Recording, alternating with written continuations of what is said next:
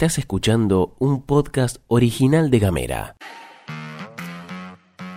Hoy es miércoles 26 de julio y tenemos varias cosas para contarte. Muy buenos días, te damos la bienvenida a la pastilla de Gamera. Vos ponés la pava y nosotros las noticias. La agenda en 10 minutos. O menos. Esto es la pastilla de Gamera.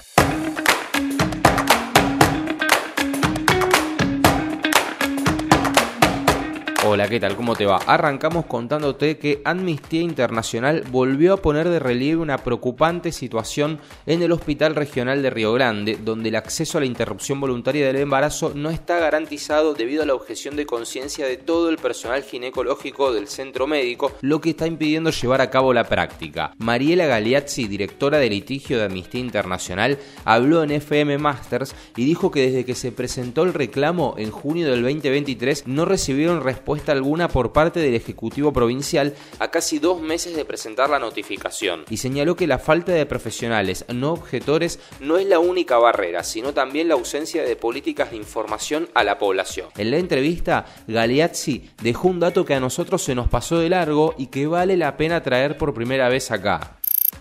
Nosotras eh, recibimos, nosotros pedimos información sobre este tema a la Dirección Nacional de Salud Sexual eh, del Ministerio de Salud de la Nación y nos dijo que en diversas oportunidades había sido necesario eh, trasladar a las pacientes a otra provincia para que se les garantice la práctica.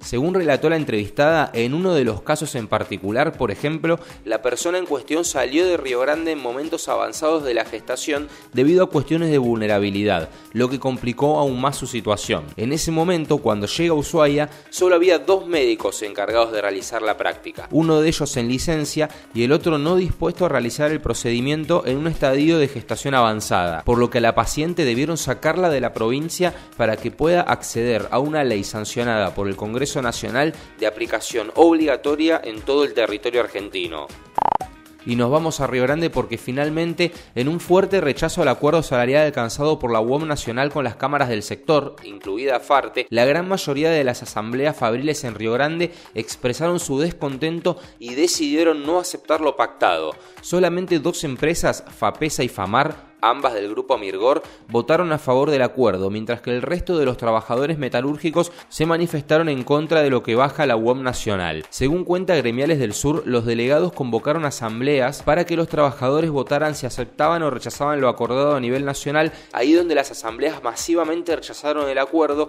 y decidieron mantenerse en asamblea permanente dentro de la fábrica sin prestar servicio, en contradicción con la decisión de la UOM Río Grande, que había decidido o había definido levantar las medidas de fuerza. Bueno, los trabajadores definieron que esto no sea así. Empresas como BGH, Solnic, Electrofueguina, Carrier y demás se unieron al rechazo y van a continuar entonces con las medidas de fuerza, sumando aproximadamente al día de hoy 45 días de paro en total.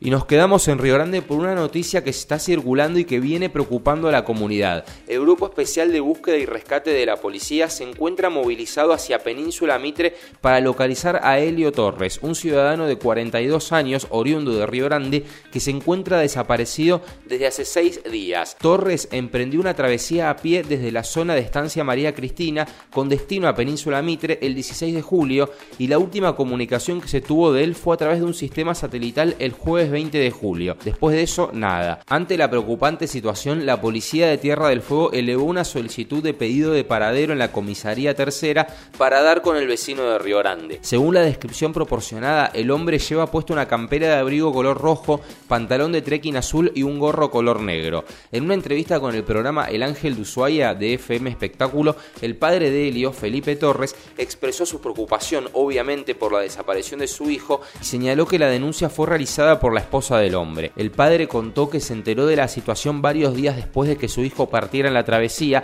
y aseguró que Helio está acostumbrado a realizar este tipo de recorridos sin haber tenido problemas previos.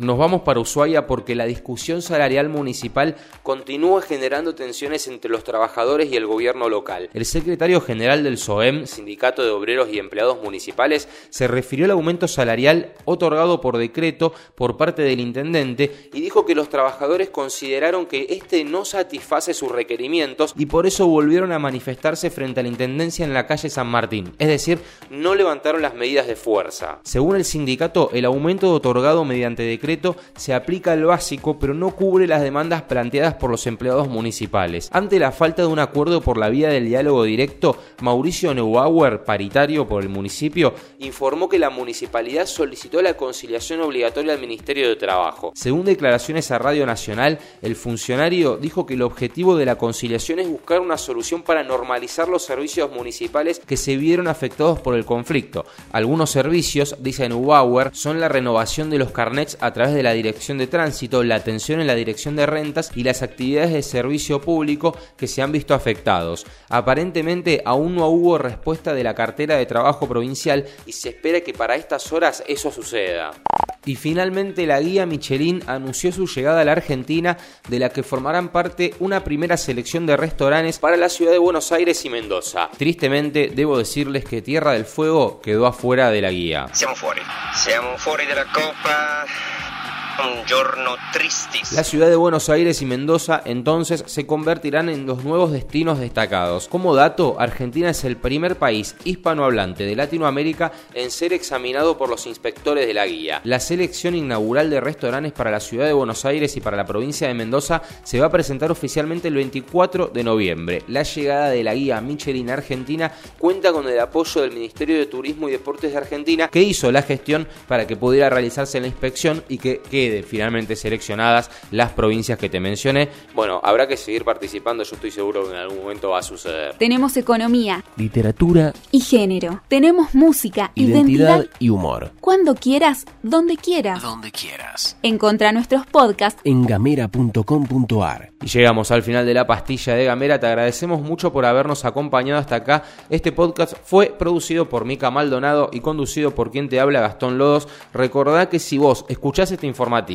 o alguien lo escucha al lado tuyo en el bondi, en tu casa, en el trabajo o en donde sea, porque esto se escucha en todos lados, podés recibirlo directamente en tu celular mandando un mensaje de WhatsApp al 2901 50 29 90.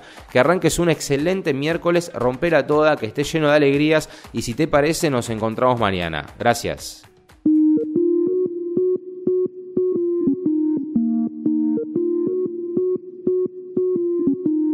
Estás escuchando un podcast original de Gamera.